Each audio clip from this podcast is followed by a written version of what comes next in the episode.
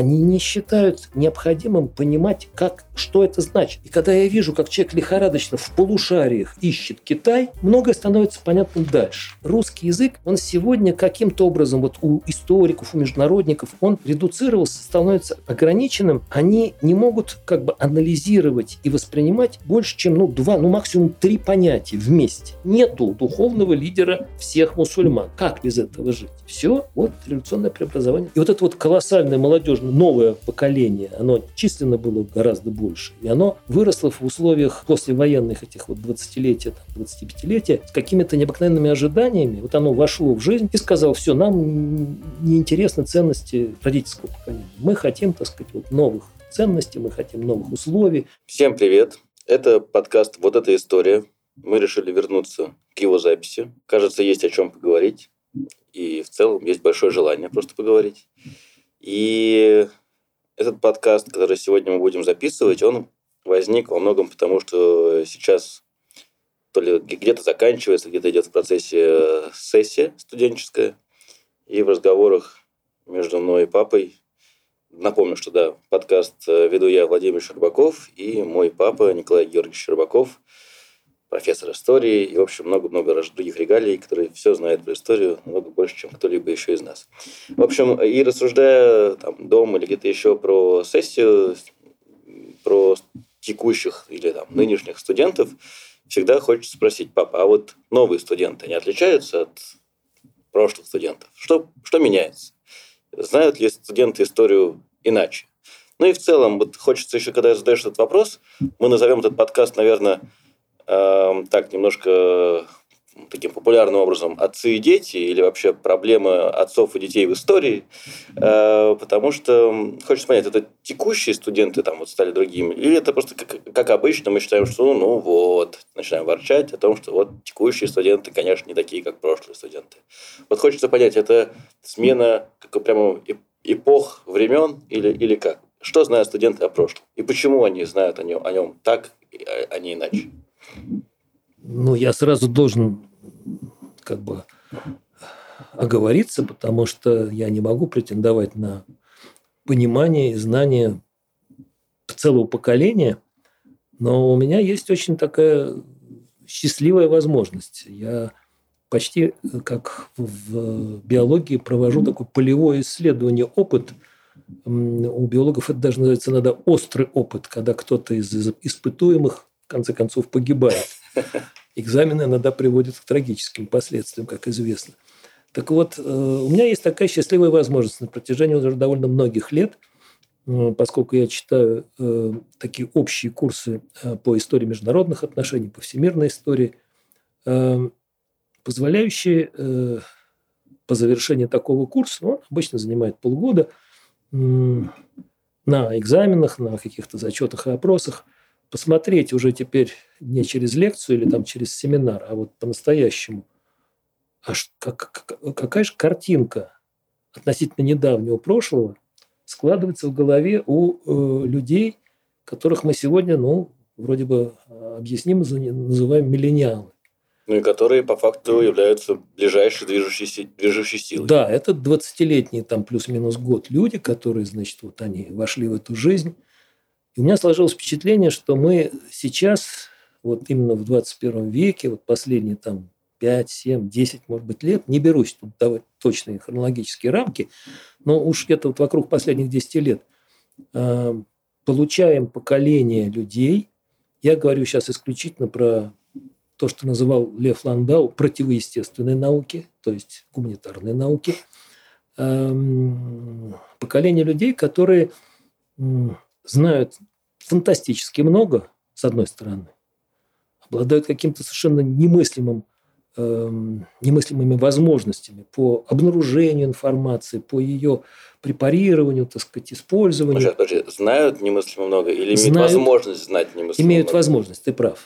Имеют возможность знать практически все, что угодно.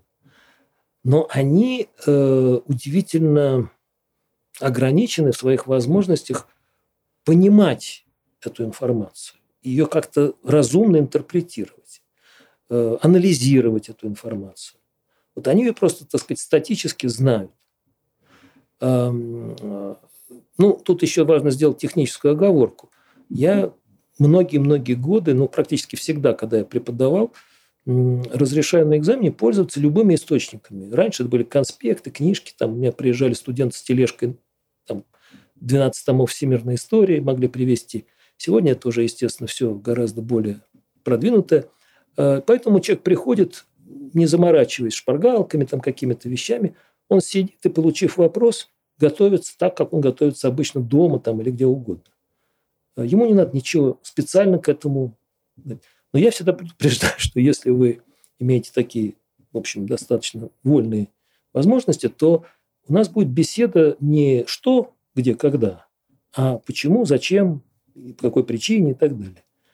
А, и обычно мы, я прерываю студента после там, двух-трех фраз. В 1838 году они... Да. А, да не, обычно с этого и не начинают. А, вот. И мы переходим сразу на вопросы «почему?». Вот вы сейчас сказали, вот, социально-экономическое развитие там чего-нибудь, кого-нибудь, где-нибудь. А почему социально-экономическое, а не какое-нибудь там иное? Ну и так далее. А, соответственно, значит, им надо уметь защитить ту информацию, объяснить, которую они набрали, так сказать, записали. Вот. И вот эта вот способность к анализу, к ее э, к интерпретации этой информации, она удивительным образом сейчас как-то вот растворяется, утрачивается. Э, с одной стороны, э, я ну, не хочу все, так сказать, как всегда, говорить, вот во всем виноват интернет. Э, мне интересно бывает всегда после таких экзаменов посмотреть, откуда появилась в головах моих любимых студентов вот такая интерпретация, вот такое понимание, ну, повторю, относительно недавнего прошлого. Они не были свидетелями происходивших перемен. Ну, давай какие-нибудь примеры. Ну, хорошо.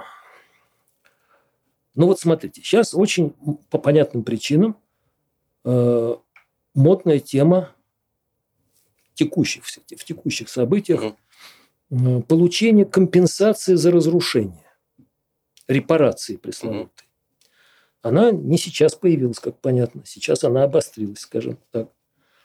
А, она существовала после Первой мировой войны, после Второй мировой войны.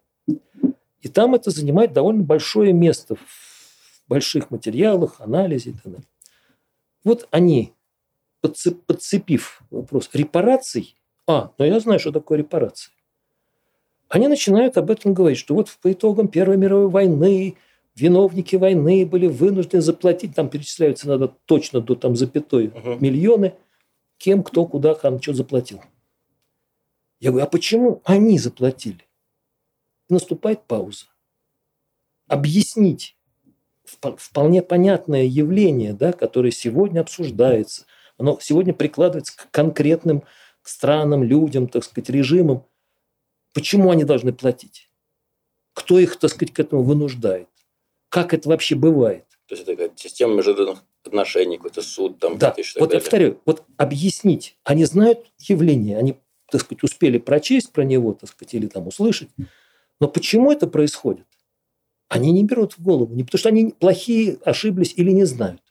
Они не способны из узнанного вывести какой-то, так сказать, суть. Ну, пример какой-нибудь другого порядка. Так, хорошо. А какой будет правильный ответ на этот вопрос? Ну, потому что существует договоренность победителей, как правило. Угу. Она, она пренебрегает, эти победители пренебрегают любыми правами, The писанными и неписанными. Да. Ну, Клемансо, известный французский политический деятель, э, любил повторять после Первой мировой войны очень такую фразу хлесткую. Он немцев назвал бошами. Ну, это французский сленг такой. Боши заплатят за все. Сказал он несколько раз по завершении, так сказать, вот войны, когда были все подписано.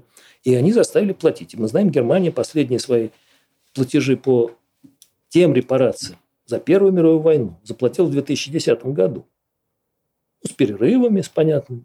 Но они платили спустя, ну, без малого сто лет после того, как они к этому были вынуждены. Вот. Но это, повторяю, я же не говорю, что они не знают чего-то. Но объяснить лежащий у них в руках кусок, э, как правило, люди не заморачиваются этим. Это можно в следующий раз посмотреть в следующем, так сказать, сайте. Угу.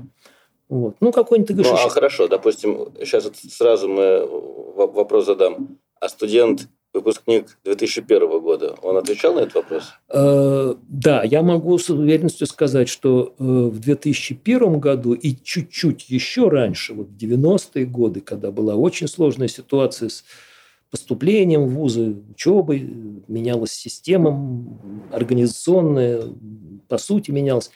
Э, народ, в общем, не столько, мне кажется, во всяком случае, повторяю, вот в рамках тех дисциплин, которыми я занимаюсь, они не столько страдали по поводу того, что они чего-то там не успели посмотреть, сколько они, в общем, думали о том, а вот почему и как, и зачем, и в силу каких причин это происходило. Фактологию она, так сказать, их не очень беспокоила. А сейчас вот фактология есть, ну а что там дальше? Вот оно, вот, я, я ответил. Эм, Ты ну, хотел какой-то еще пример привести? Ну, примеров тут, я не хочу, чтобы это превращалось в сборник анекдотов, потому что я приведу, безусловно. Просто я хочу сказать, что, ну вот, например, на историческом факультете МГУ с давних времен, не знаю, как последние там несколько лет, но регулярно выпускается такой сборник эм, «История глазами студентов исторического факультета», где вот такого рода примеры во множестве приводятся после каждой, ну, там, сессии, двух сессий они собирают, так сказать, перлы – их, оформив соответствующим образом, достойно публикуют. Ну, британские ученые практически. Ну, да, да, да. Есть э, прекрасный сборник э, выпускников Института стран Азии и Африки, с которым я, слава богу, много лет связан, э, где он называется «Жапаналия». Это воспоминания как раз вот на эту тему студентов, которые занимались Японией Япония, многие понятно. годы. Да. Есть вот только что вышел, вышел такой же сборник эм, других выпускников, которые тоже вспоминают, как им давалось, так сказать, эти все науки. Но э, самым первым, наверное, подобным вот такой интерпретации вроде как хорошо известной истории, там всяких нюансов ее, это было сборник начала 20-го столетия, до 17 -го года изданный, который назывался «Всемирная история» по версии журнала «Сатирикон». Тот самый «Сатирикон», с которым сотрудничал там и Чехов, и многие другие. И вот они тоже собрали, так сказать, перлы не э, студенческие, а то, как это в журналах, так сказать, вольно с этим обращаются и все прочее. Но чтобы, повторяю, не сводить все к сборнику анекдотов, ну, еще такой вот пример. Смотри, есть э, всем хорошо известное понятие, мы им пользуемся, к сожалению, сегодня каждый день, холодная война. Во всех ее, так сказать, измерениях. Э, и я э, обычно начинаю, если разговор об этом на лекциях там, или уже там на экзамене где-нибудь с кем-то, кто вот попал на это дело, я прошу сказать, что такое холодная война. Коротко, так сказать, без официальных формулировок каких-то. Вот. И, как правило, первым словом, которое я слышу, ну, первым, вторым, это война между СССР и США. И таким образом все мои там усилия предшествующие там, объяснить, что это не СССР и США, и бывали случаи, когда холодная война была, а СССР и США были партнерами в рамках холодной войны вроде как. Угу. Это все можно выбросить в корзинку. Э, понятны причины этого. Сегодня у нас есть коллективный Запад во главе США, который, так сказать, главный супостат и враг. Э, и в какой-то степени это объясняет, что вот эта вот сегодняшняя атмосфера, она передается таким образом, так сказать, и на, переходит и на прошлое. Оценки сегодняшние. Эм, самые-то толковые студенты, они прекрасно понимают, они не только от папы с мамой, или там скорее дедушки, бабушки, может быть, слышали, что в период холодной войны воевало все музык, группы музыкантов, так сказать, были по разные стороны железного занавеса. Там, разные естественные науки могли, так сказать, соперничать, да, и была продажная девка капитализма генетика, ну и так далее. То есть воевали две системы. Э, но сегодня это вот такая вот облегч... лайт-версия. СССР и США. И ребята, как правило, ну, попадают в тупик полный, так сказать, поскольку они, когда вот им приводишь примеры, что вот, а вот как тогда разобрать конкретное столкновение интересов в холодной войне, где нет ни СССР, ни США? Они говорят, ну, это, наверное, не холодная война. Как разобрать?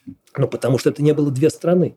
Угу. Это были две системы, два блока колоссальных, угу. очень сложно устроенных. И они воевали друг с другом. И состав участников, интенсивность этой войны, она разными факторами регулировалась. И могли наступали такие моменты, когда там в каком-нибудь 56 1956 году, когда все на Ближнем Востоке очередной раз закипело, и СССР и США были хором заинтересованы в том, чтобы поскорее погасить этот конфликт. Он был очень невыгоден и СССР, и США. И они выступили невольно партнерами, не скажу союзниками, против того, чтобы там все развивалось. Эм, холодная война, пытались, можно отдельно, так сказать, много говорить. Э, мне представляется, что сейчас, вот мы в какой-то степени даже вот перед началом записи с тобой я упомянул, эм, вот что, что получилось после 1945 года, замечательного победного 1945 года? В мире миллионы людей вернулись с войны. Они вернулись с войны, у них были колоссальные ожидания, они зажили новой жизнью. Огромное количество этих людей было молодыми, устремленными в будущность какую-то непонятную, так сказать, и страшную, и в то же время обольстительную. И они понаделали кучу детей.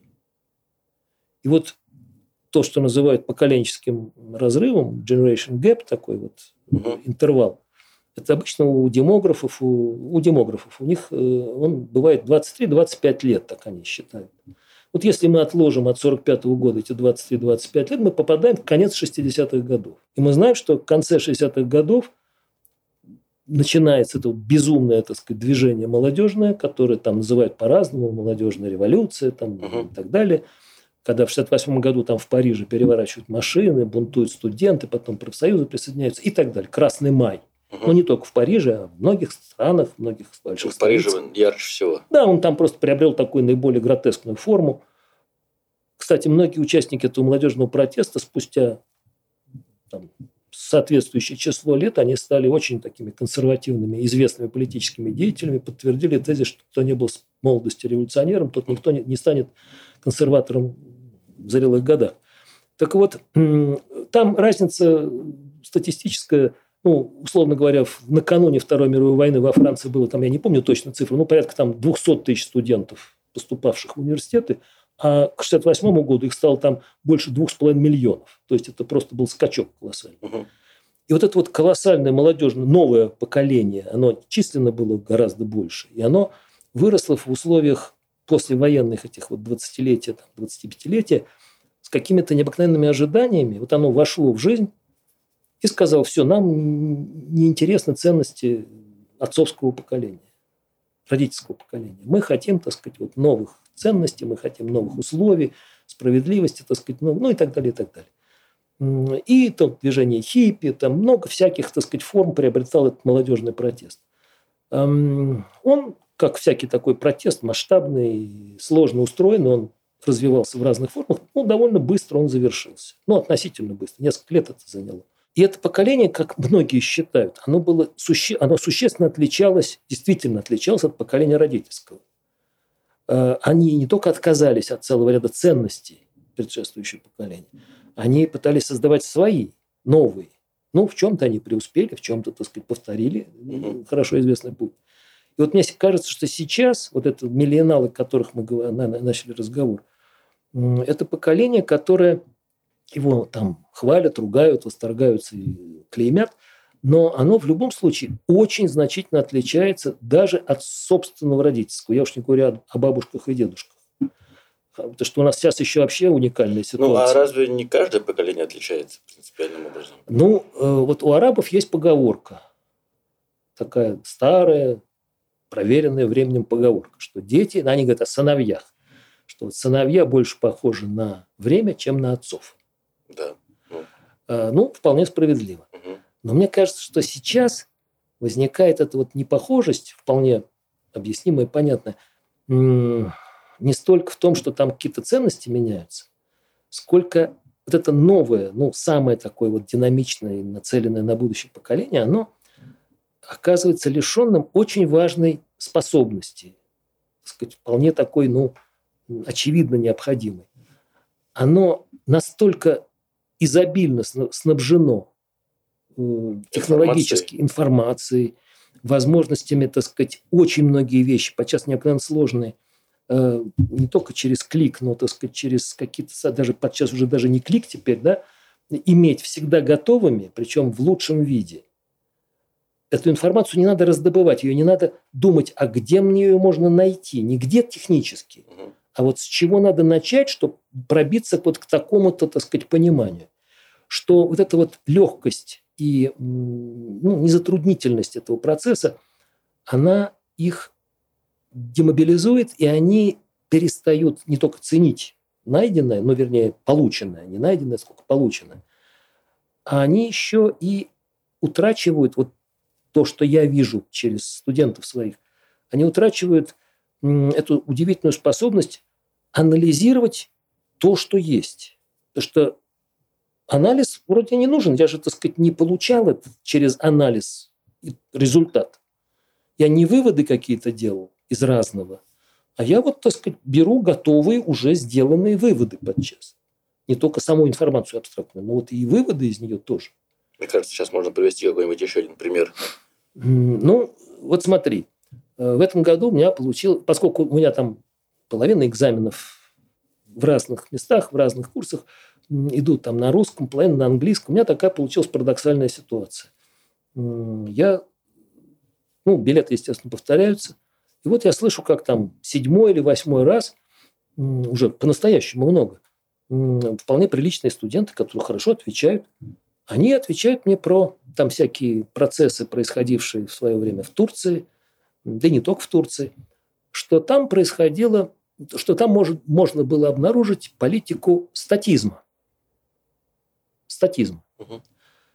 Я э, вначале не мог понять, что они, так сказать, имеют в виду, потом поинтересовался, где они обнаружили это дело. Откуда они взяли эти сведения. Вот. Ну, поскольку у нас все открыто, то я взял конспект, который человек там принес с собой, электронный на планшете. Вот. Увидел, что там, значит, кто-то, который неизвестный мне автор из студентов, печатавший, так сказать, рыбу, вместо этатизма есть такой термин, очень хорошо известный – это когда происходит абсолютизация роли государства. Угу. Французское «это». Так вот, значит, вместо политики этатизма действительно осуществлявшийся, очень большое значение, имевший в Турции в конкретный период, не только в Турции, э, он описался. И вместо этатизма, это по-английски, он написал вместо «ис». Но ни один, так сказать, из последователей Э, вполне законно используя эти записи, ему в голову не пришло, что это может быть ошибка. Не потому, что дураки, не потому, что там языка не знают или невнимательны, а потому, что, ну, раз это написано, ну, чего голову сломать? При том, что дальше идет расшифровка. Но в голову не приходит людям, что здесь просто есть ошибка. С той же Турции у меня вот пару лет назад была замечательная история, когда большой магистрской диссертации, уже тут не экзамен, а более серьезное, так сказать, испытание. Девушка составляла фантастическую по сложности таблицу, как она, ну, она говорила, что это ее собственная таблица, ну, конечно, она была скомпилирована. И где э, она говорит, что я не только составила эту таблицу, но я вот ее проработала, там, насытила информацией, но выяснилось, что вместо... Э, ну, Google перевод, короче, подвел. И вместо Турции у нее стояла индейка. индейка. Так что тут, повторяю, э, иногда это выплывает просто вот так автоматически, технически, да, но чаще это надо, так сказать, допытываться, а где же это все получилось? На каком этапе человек, просто воспринимая без анализа, будучи вполне, так сказать, трезвомыслящим, но он абсолютно слепо доверяет, что все, это уже все есть, все не надо, не требует, так сказать, никаких размышлений. И использует. Ну, хорошо, что мы э, с тобой обсуждаем сегодня не медицинскую науку или ядерную физику. Потому что, как известно, в ядерной физике самый страшный термин – это «упс». Угу. Вот. А здесь, в общем, «упс», если и произошел, то, ну, да, так сказать. Ну, ты знаешь, кстати, учитывая текущие обстоятельства, этот да, «упс» может да, привести, да, приводить да. похожим последствиям, что и в ядерной физике. Ну, вот э, если ты говорил о примерах, то это не столько даже пример, сколько такая очень какая-то, на мой взгляд, неприятная и, в общем, по-настоящему опасная тенденция. Ну вот мы с тобой тут в течение 300 сколько там с лишним дней слышим про денацификацию. На всех, так сказать, официальных площадках этот термин повторяется, объясняется, интерпретируется. Вот. Эм, и э, в рамках моего курса этот, так сказать, процесс, история этого всего тоже очень подробно так сказать, мы изучаем, разбираем. Это не только в этом году. Нет, нет, нет, нет, это наше, это, так сказать, как говорится, святое дело. Мы должны понять, как происходила трансформация большой Европы по завершении Второй мировой войны, когда нужна была денацификация, не только в Германии, кстати говоря, не только, так сказать, в рамках вот оккупированных территорий, занятых, так сказать, реформируемых. Эм, это потребовало колоссальных усилий, не только Нюрнбергский процесс, а сотни, тысячи процессов в самой Германии, ну и так далее, и так далее. Это отдельная большая тема. Мои студенты, ну не все, естественно, но значительная их часть, они э, на, ну скажем так, мой провокационный вопрос, когда мы доходим до какого-то там момента определенного, а как выглядела денацификация? Технически, как она осуществлялась?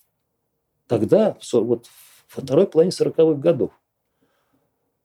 Они, зная прекрасный термин и видя его востребованность этого процесса сегодня, в котором так много написано, сказано и, так сказать, повторено, они не считают необходимым понимать, как, что это значит.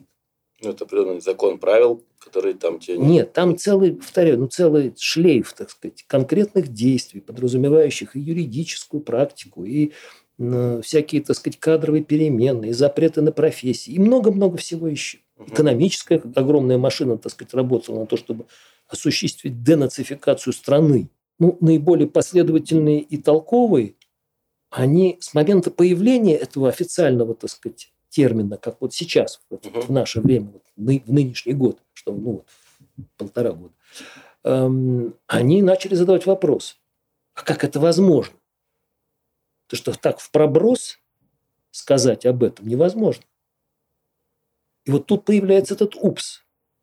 Если ты не понимаешь, что это значит, а только, так сказать, пользуешься полученным там названием, термином, мы получаем то, что получаем. Вот. Э, ну, с национальным, нацистским этническим. Это вообще огромная тема, которая тоже требует так сказать, специальных рассуждений, размышлений. Я к этому сейчас не готов. Но это хочу... же вообще твоя тема, ты же это ну, максимально... Да, да. Но дело в том, что, понимаешь, э, тут есть ловушка. Э, и она, к сожалению, выводит нас на большой блок вопросов. Э, вот миллениалы, о которых мы начали сегодня говорить, они, к сожалению, фантастически плохо знают родной язык. Не потому, что они делают ошибки. Это самое простое. Поставь корректор, так сказать, и будет у тебя текст чистенький с запятыми. Тогда что это значит? Они не понимают смысла слов в родном языке. Не понимают. Для них нацистский национальный – это одно и то же. Ну, нация там какая-то трепыхается, так сказать. Ну, это, наверное, одно и то же. Корень-то общий.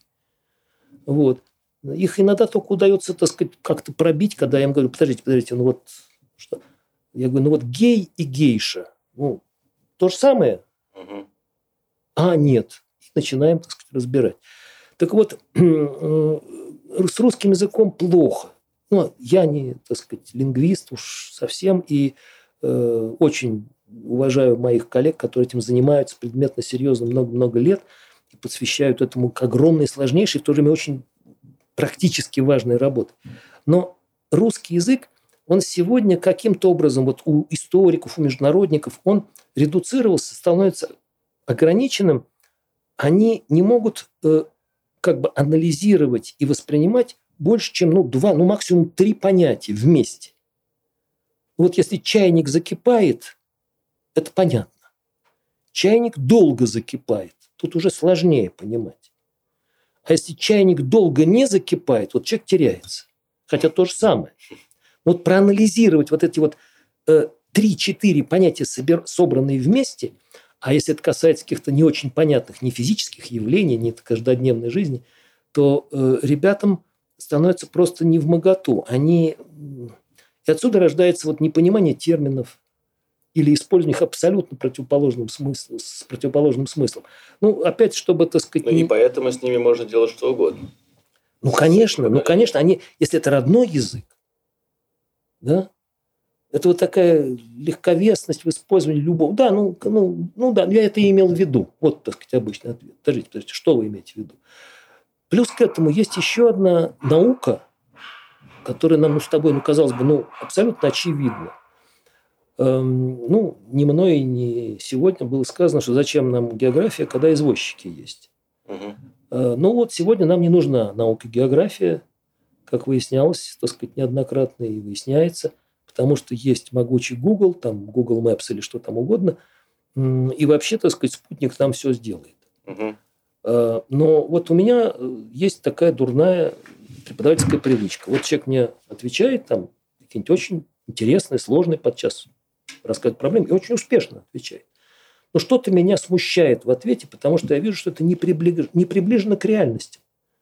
Это вот подчеркнутая информация, которую он не посадил на почву. Я в таких случаях позволяю себе взять вот так вот контурную карту из школьного атласа за 10 класс. Там есть контурная карта полушарий. Угу. Я вот ему показываю карту полушарий, смотрю на него и прошу, вот все, что вы мне сейчас рассказали, покажите, где это. Ну, просто пальцем, ручкой покажите, угу. где это. И когда я вижу, как человек лихорадочно в полушариях ищет Китай, угу. не Лихтенштейн в Европе, а Китай на, на карте полушарий, многое становится понятным дальше. А ты как думаешь, вот ты говоришь про русский язык, вот про эту ситуацию, это, это наша, ну, наша тема или это международная Насколько ты понимаешь это? Как ну, думаешь? я с этим сталкивался, общаясь, так сказать, студентами иностранными, разными, не у ну, нас скорее всего, ты больше там с, с азиатскими студентами Нет, общался. не только, совсем не только. Американцы, европейцы, так сказать. Э, ну, география – это не сильная сторона сегодняшней действительности у людей, mm-hmm. как правило, потому что ну зачем? Зачем? Но когда ты берешься рассуждать да, в рамках ли там студенческой самостоятельной работы, или вылезая в телевизор, или где-то, так сказать, на просторах интернета о чем-то сложном, то очень полезно бывает это сложное прикрепить к реалиям, к физике, к физике Земли даже. Э, и, как правило, это не происходит. И поэтому ну, вот у меня опять ты говоришь, живой пример. Ну вот живой пример в этом году. Девочка блестящая, это не один показатель, то есть не, не единственный случай. Там такой был сложный вопрос, не сложный, сформулированный специальный вопрос. Надо было рассказать про Монголию. Там историческое развитие. Это, это. Вот. И девочка прекрасно рассказывает про Монголию. Просто вот здраво, хорошо, хорошим языком, таким взвешенным, все. Но я понимаю, что она не понимает, где Монголия. Она просто не представляет себе, где Монголия. И я ее прошу вот по этой же схеме ну, там у меня не было контурной карты, я просто показал, там огромная карта висит в аудитории, такая с надписями, со всеми делами, но далеко. Я говорю, да вы не вставайте, покажите мне, в каком части Монголии находится. Она же, с чем у вас граничит, вот сейчас вот рассказываю. Она говорит, с Китаем. Я говорю, замечательно. Где она находится? И девочка, не заморачиваясь, показывает мне Аргентину. Угу. Она не просто не знает, что такое Монголия. Хотя она формально, так сказать, там изложила, что ну, ты варил, пап. Ну, Я понимаю, да. Так тоже, да, знаешь, надо да. уважать все-таки студентов. Да. Да. Но все-таки возвращаясь вот к моему вопросу про... Это не это... один раз, понимаешь? Да, не, нет, не про, один про, раз, про наших студентов, да. про, не знаю, американских студентов, про азиатских студентов. Это э, мы говорим отцы и дети, да? А, и, вот вроде как там этот доступ к информации, это то, чего не было там у других поколений никаких. Ну, он да? был, но он был ну, по-другому устроен, по да, совсем. да. И к другой информации да. совсем. И, соответственно, это явление, оно везде такое явление, не только в России. Безусловно. Меняет ли оно только наших студентов или, допустим, другой подход к образованию, нет. который есть там, он сохраняет нет, нет, возможность... Нет. У меня учатся студенты из разных стран. Угу. Вот на тех э, программах там двойного диплома там есть много ребят из Азии. Ну, много-немного, но, в общем, они есть каждый угу. год, разные, так сказать, все есть африканцы, э, я не говорю даже про европейцев. Европейцы, там у нас есть люди с двойным гражданством, которые учились тут, потом приехали обратно, приехали туда и так далее. У них разные школы были, э, но они, по сути, они иностранные студенты, да. тут без всяких. Вот. И э, эта тенденция, которую вот я так пытаюсь обозначить, э, ну, кроме русского языка, тут Это другая, да, она достаточно универсальна. Она универсальна, потому что ну, источник, ну, да, источник этого, он тот же самый. Легко далось легко и ценится. Но все-таки мне кажется, что вот это, мы, знаешь, отцы и дети, там, это и книжки тоже много лет, и явлению много лет, оно было всегда. И то, как мы размышляем об этом, нам кажется, ну вот, ладно, раньше, но вот сейчас уже, ну вот совсем. И, я, и, и почему-то мне кажется, что каждому поколению так кажется, что просто всегда есть разные обстоятельства. В нашем случае это там интернет и доступ к информации. В другом случае, это, как ты говоришь, только что завершилась война, и стал другой мир, он весь открыт, там, вот это тоже то, чего не было до этого никогда. Были там какие-то колонии, теперь их просто, они там перестали существовать, и вот там по-новому все развивается. Поэтому всегда будет что-то такое, что принципиально меняет. В этом ну, оно меняет вот именно так, потом ну, оно меняет по-другому. Вот согласись, что э, люди, которые э, требовали покончить с ценностями поколения родителей конце 60-х годов, они, тем не менее, э, жили в мире, который в мире, физическом мире, где они могли листать страницы, слушать радио, там, смотреть телевизор и прочее, прочее, э, который, да, он отличался от 1945 э, года, безусловно. Но, во-первых, эти перемены произошли довольно медленно. По мере того, как они сами вырастали, накапливались эти перемены. Сейчас это происходит несоизмеримо быстрее. А кроме того, эм, принципиальных отличий от, от этого, этого физического мира от недавнего существовавшего мира их молодых родителей, э, их было, ну, раз-два и обчелся. Ну, так сказать, вместо радио появился телевизор, грубо говоря. А по сути, в общем, все было то же самое. А сейчас произошла э, качественная перемена, основная, когда не в том, что там экран стал больше или быстрее работает, так сказать, не как он, PC 286 теперь уже, а вот что там, как мы это называем, да, какой-нибудь очередной Android. Произошла качественная перемена. У теперь тебя есть э, возможность, как Ульянов Ленин нас говорил, нам говорил, владеть всей той информацией, которую выработало человечество. Но иметь ее готовую, не, не тратя никаких физических. Ну, то есть глобально более... ничего не изменилось. Ну, появилось на тебя, но сделать ты с ней ничего не можешь. Вот, нет. На, на, на, на, на глазах э, истончается способность э, раздобывать эту информацию из самой информации, то есть анализируя, получать новые качества. Угу.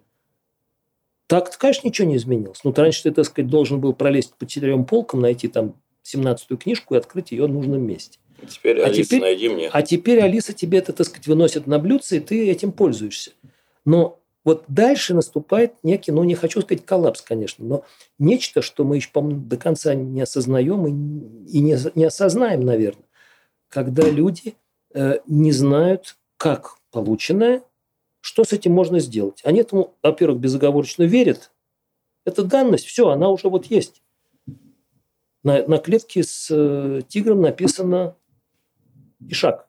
Угу. Значит, там Ишак сидит. Относительно истории. Вот на, на, на каких главах истории сейчас написано Ишак? Ну, на главах истории, связанных там, с национально-освободительными движениями народов Азии и Африки. Вот там написано, что национальное освободительное движение – это такое благо, которое так чудесно всех избавило от всего, чего только можно. И все народы, взявшись за руки, пошли в светлое будущее. Ну и до сих пор мы никак не можем объяснить сами себе прежде всего, уж тем более следующему поколению, что национальное освободительное движение имело тысячу разных лиц. Это совсем не обязательно прогрессивный процесс, который вот всех, так сказать, там тянул в светлое будущее. А он превращал, начинал какие-то немыслимые социальные эксперименты, и господин Пол Пот, освободивший в национальной освободительной борьбе свою страну, уничтожил, так сказать, большую часть соотечественников просто для того, чтобы вот это светлое будущее побыстрее настало. Ну, конкретно про полпода это все-таки какая-то такая более-менее признанная история, что не освободительная. Нет, история. подождите, но есть у нас другие освободительные движения, которые действовали не менее, так сказать, радикальными, кра- красивыми методами, да? Тем не менее, они у нас, так сказать, вот Например? в числе... Ну, слушай, ну вот большая африканская война – никому не вдомек сегодня. То есть, ну, как бы специалисты этим занимаются, они там знают цифры, знают обстоятельства. Но когда у тебя 10 миллионов человек уничтожен в довольно короткий срок в рамках целого ряда сцепленных между собой войн в центральных частях континента, э, и большая часть этих войн, локальных конфликтов, так сказать, которые вот соединились в единое, они нацелены на то, чтобы добиться национального освобождения. Когда у тебя это национальное освобождение становится, так сказать, идеей фикс, и ради национального освобождения ты можешь другую нацию уничтожить, так сказать, спокойно, легко и играя. Ничего не напоминает. Ну вот, понимаешь? А у нас национальное освободительное движение – это нечто вот такое вот розовое, ну, розовый единорог, или как он там называется, пони. Mm-hmm. Вот он, так сказать, и в учебниках, которые ты читаешь, они Именно так и выглядят эти национально-освободительные движения. Мы же не пересматривали на протяжении там, последних там, нескольких десятков лет, уже теперь несколько десятков, 30 лет – это несколько десятков лет. Мы же не пересматривали вопросы э, оценки, так сказать, э, заслуги, ужасные преступления э, советского периода. Он же, в общем, так сказать, никак не поменялся в оценках. Да? Ну, там ни тигр, ни шаг, там просто ничего не написано. Там ничего, там, ну, там в, в разные времена так что-то приподнимается, что-то при, приопускается. Но в целом анализа-то не было проведено по-настоящему. И поэтому сегодня тебе, так сказать, ну, человек, ну, потому что он вытаскивает... выход, выходцы оттуда, и поэтому они, если да, что-то пишут, человек... то они будут себя, да, о ну, себе писать. Исторический отступ, так сказать, невелик, наверное, еще для того, чтобы все там переоценить. Но вот мы с тобой уже обсуждали вопрос там геноцида, да? Да. Вот легко можно играть терминами. И каждый раз объявлять, это геноцид. И, так сказать, давайте сейчас мы с ним справимся. Угу. Вот. А что это такое? Нигде, так сказать, никто толком-то еще не зафиксировал, не разобрался. Я не призываю к какому-то безумному, самому объективному анализу, который не существует. Но хотя бы, так сказать... Ну, Марк Твен говорил нам, всем, прежде чем установить, прежде чем извратить факты, давайте их установим. Угу. Так вот, у нас даже установленных фактов-то немного совсем. И это касается не только там истории, да, у нас не все интересно и хорошо. Я беру сейчас нас, все-таки, конечно, отечество родимое, но не только у нас вот с вопросами там социологии, которой у нас долгое время не было, потом она появилась, слава богу. Но вот сейчас она вроде как тоже, так сказать, непонятно, как должна быть организована. Чего считать и как считать, и как, так сказать, кто у нас там является актором и так далее. Не дай бог, сейчас меня социологи услышат, скажут, ну это вообще профан. Но учебники социологии отечественные, они очень интересны. Там много неожиданного обнаруживается я беру неожиданного с точки зрения того, что ничего не поменялось. И нынешнее поколение, то, о котором мы начали говорить, оно в заложниках у таких ситуаций находится. Потому что они же не могут предугадать, что вот этот сайт, который они счастливо обнаружили после двух нажатий кнопки, он вообще ничему не соответствует. Он, во-первых, обезличен, анонимен, и, так сказать, надо ли ему верить, и вообще можно ли ему доверять. Их никто, так сказать, не предупредил. А они берут это как данность и лишенные вот той способности, которую я называл, вот анализа, да, который, в общем-то, и не нужен. Но ну, это же уже есть, вот уже написано. Они, так сказать, это воспроизводят с бодростью и упорством. Но ведь во все времена про историю вот существует два мнения. Ну, то есть, э, вот ты как, говоришь... Как минимум? Как минимум два мнения, да. Ну, я условно говорю, не одно мнение. Не одно, да, не единственное. Да, то есть, э, ты говоришь, что сейчас я беру, открываю какой-нибудь сайт, э, не знаю, неважно, какой-нибудь сайт, где написано, что национальное освободительное движение – это большой прогресс для всего человечества да, там, и так далее. Да. Я думаю, ну, значит, так оно и есть. Перематываем на там сто лет назад, я открываю книжку, энциклопедию, да. уже были энциклопедии, там написано, что Наполеон освободитель там да. чего-нибудь. Да, да, да. Ну и, грубо говоря, всегда я не знаю, чему доверять. То есть вопрос, ну, история это, в принципе, такая наука, что, в общем... Ну, ну вот ты сейчас сказал самую важную вещь. Ты не знаешь, чему доверять. То есть ты имеешь способность, у тебя впитана, так сказать, способность сопоставлять а когда этой способности не сложилось на этапе средней школы, ты же ведь в средней школе-то не экзамен сдаешь теперь. Ты же не выбираешь чего. Ну вот и подытожим, а ты, да, ты всему виной ЕГЭ. Нет, нет, нет. Ты берешь, так сказать, готовую формулу, заученную, неважно как это, формула там или формулировка, и ты ее, так сказать, она правильная, и ты ее излагаешь. Тебе говорят, о, все, молодец, галка есть. Ты не сравниваешь. Нет, чудесная вот сейчас тоже иллюстрация, так сказать. Вы слышали о драматургическом произведении Максима Горького «На дне»?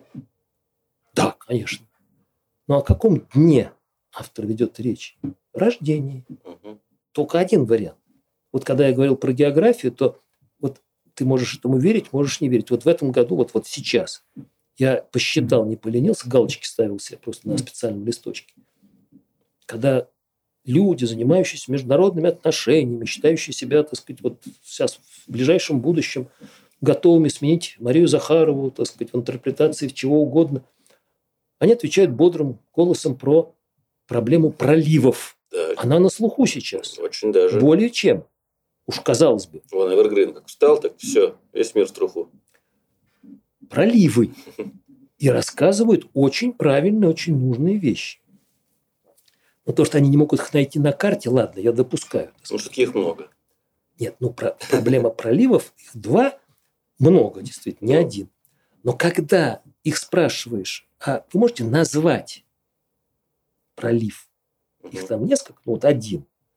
Что обычно я получаю? Вот у меня 12 результатов я зафиксировал одинаковых. И это не потому, что они смотрели в одно место повторяли, как попки, а потому что это автомат в голове. Если пролив, то это Ла-Манш. В первую единственную, так сказать, очередь. Это не Босфор, не Дарданеллы, не какие-нибудь еще, так сказать. Ну, у меня почему-то Босфор в первой Да, но у тебя в Босфор, понимаешь, ну, так- но с другой стороны есть удивительная особенность. Вот опять, так сказать, вот доказательство то- того тезиса, что увиденное и воспринято как единственный правильный ответ, прямо вот Гибралтар, Босфор, там Нет, что. проливов масса, Много, понимаешь? да. Да. Почему, что ты говоришь, что их два?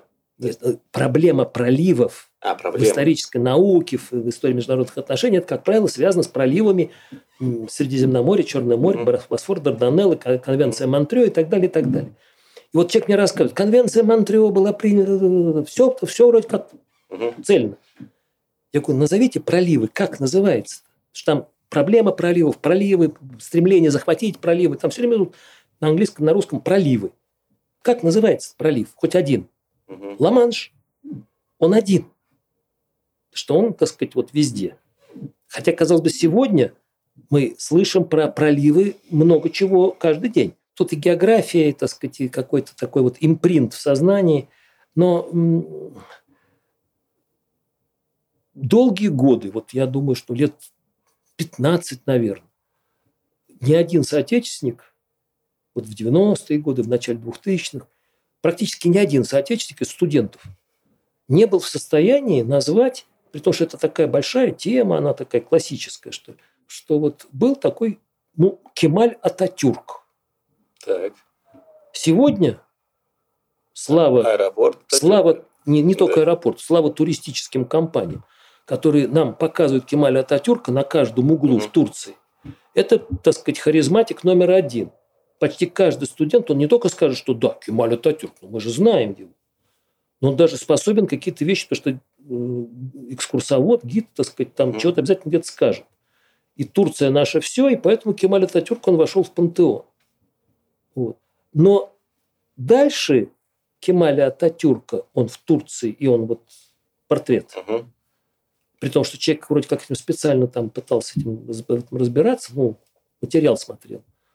Как правило, дело не идет. Не потому, что дураки опять, не потому, что там что-то не выучили. Ну, вот есть, так сказать, Так, одной, а куда должно идти дальше? ну, хотя просто, а кто он такой? Мгм. Вот он портрет.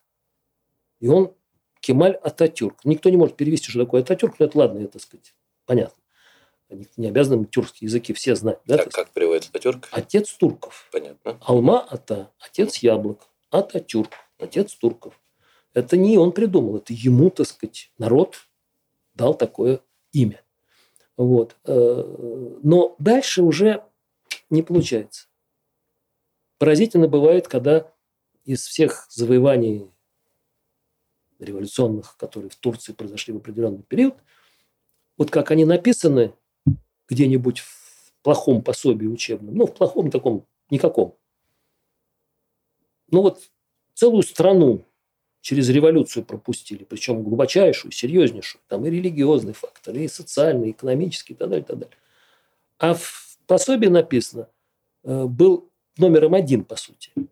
Значит, э, в ходе этих преобразований э, женщины получили право снять хиджаб. Это номер один. И все начинают с этого. Редкий человек, который говорит, ну, это понятно, это, так сказать, один из конкретных проявлений. Но главное, наверное, все-таки раздевание женщины, конечно, вопрос такой очень сложный, ответственный, да, но почему он первым? Если задаешь этот вопрос. Полная растерянность. Не потому что, повторяю, что-то не выучили. Потому что вот написано, все, этого достаточно. Давай это, я как в самом начале, когда только начинал с тобой подкаст э, вести, я сказал, что я не буду стесняться задавать, Давай. на мой взгляд, глупый вопрос. Хорошо, какой правильный будет ответ на вопрос, э, что же все-таки главное? Не снятие хиджаба, а ну, дорогой мой, ну, у нас была Османская, Атаманская, Османская империя. Которая, которая не стала. Которая не стала. И в процессе ее преобразования, конечно, снятие хиджаба не было, не могло быть главным. У тебя появляется из империи совершенно новое государство. И технически, так сказать, территориально и все прочее. И она называется теперь Турецкая республика. Значит, это потребовало каких-то перемен революционных? Безусловно. Ну, хотя бы с этого начни. Угу. Что была империя, прошла война и, так сказать, революция, война, революция, и теперь у нас, так сказать, новый тип государства. На Востоке какая республика? Восток. Да? Нет, вот, так сказать, есть глубочайшее преобразование. Экономические преобразования, которые были кемалистами осуществлены. Вопрос. А уж религия, центр исламского мира, султан, он же халиф. Нету. Представляешь, какой должно быть разрыв, так сказать, провал в общественном сознании. Вот нету духовного лидера всех мусульман. Как без этого жить? Все, вот революционное преобразование дальше происходит. К этому приучают людей, они, так сказать, с этим соглашаются, но там нет, так сказать, больших протестов и так далее. Ну и как итог, снятие хиджаба. Да, а хиджаб это уже, так сказать, приятная такая вот особенность. Да. Революция Васкара красноармеец Федор Сухов в «Белом солнце пустыни» говорил, товарищи женщины, революция вас раскрепостила. Так что вот тут они раскрепостились. Так что миллениалы, они при колоссальных знаниях, которые у них, так сказать, не собственные, а дарованные им знания, в смысле объемы информации, еще бы хорошо какое-то новое качество понимания этой информации и способность эту информацию анализировать самостоятельно. Надежда только на искусственный интеллект остается, который будет анализировать эту информацию. Моя любимая фраза вот последних там, двух лет, когда этот бум с, с искусственным интеллектом стал уже мне доступен, так сказать, в каких-то там формулировках, что меня не столько волнует проблема искусственного интеллекта, сколько проблема естественного интеллекта. С искусственным интеллектом мы наладимся. А вот с естественным интеллектом очень хотелось бы, чтобы он все-таки, так сказать, не истончался. Даже не знаю, какой можно итог подвести. Мне кажется,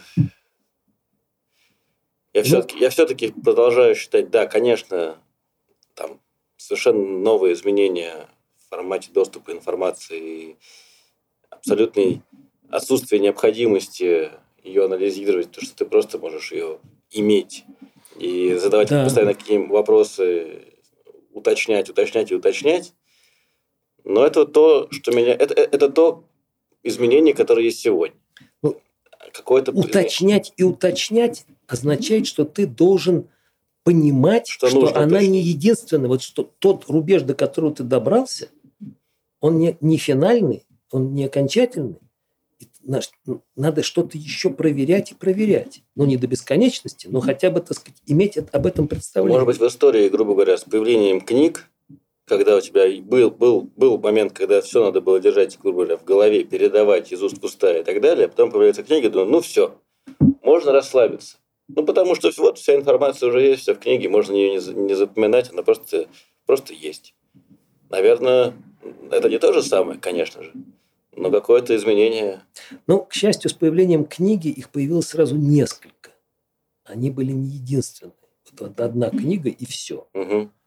Было много разных. Ну и сейчас есть много сайтов. А вот сейчас сайтов много, но человек берет тот, который, как говорится, первым выпал. Я не пытаюсь э, обвинить Яндекс Поиск там или что там еще в э, монополии на что-то. Но человек, в общем, недолго ждет. Он, если он даже грамотно набрал поисковый запрос какой-то, то ему выпадает, он берет из первой пятерки, так сказать, ну, наиболее соответствующий каким-то его представлениям таким общим.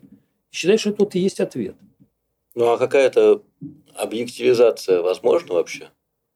Ну, самый простой способ, на мой взгляд, это взять э, достаточно контрастные два суждения и постараться, так сказать, их вот сопоставив, выйти в какой-то вот... Нет, это ты рассуждаешь как человек, который умеет анализировать информацию. Я имею в виду, ну, что мы можем сделать, условно, чтобы помочь. Ты все это рассказываешь, а я, как наш человек, который делает разные проекты, да. думаю, так, ну это проблема. Да. Ее нужно решать. Да. Надо сделать сайт, где будет объективная информация. Ну, условно, да? да. И вот у нас есть там Википедия, в чем ее смысл глобальный, что там нет одного автора. И если человек видит, что там какая-то неправда или там что-то написано не то, он вносит корректив, корректировку, дает ссылки на другие источники, ну и так далее. То есть в целом идея того, что информация должна проверяться большим количеством людей и так далее, она работает. Просто может быть плохо. Но она всегда плохо работает, потому что всегда будет перекос слушай, в ту или иную сторону. Слушай, ну, если мы уже заговорили об объективном, как ты говоришь, сайте, там, каком-то единственном таком вот достойном, то хорошо, но вот ты назвал Википедию. Ну, возьми статью «Что такое стол» в Википедии на двух доступных тебе языках. Угу. Хотя бы это сравни. Тут не нужны какие-то аналитические навыки фантастические. Согласен. И у тебя многое прояснится. Но, как правило, до этого не доходит.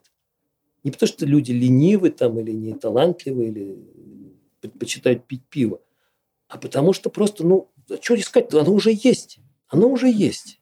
Ну что ж, проблема отследите. Она, наверное, будет дальше существовать. Очень интересно, какая будет дальше трансформация.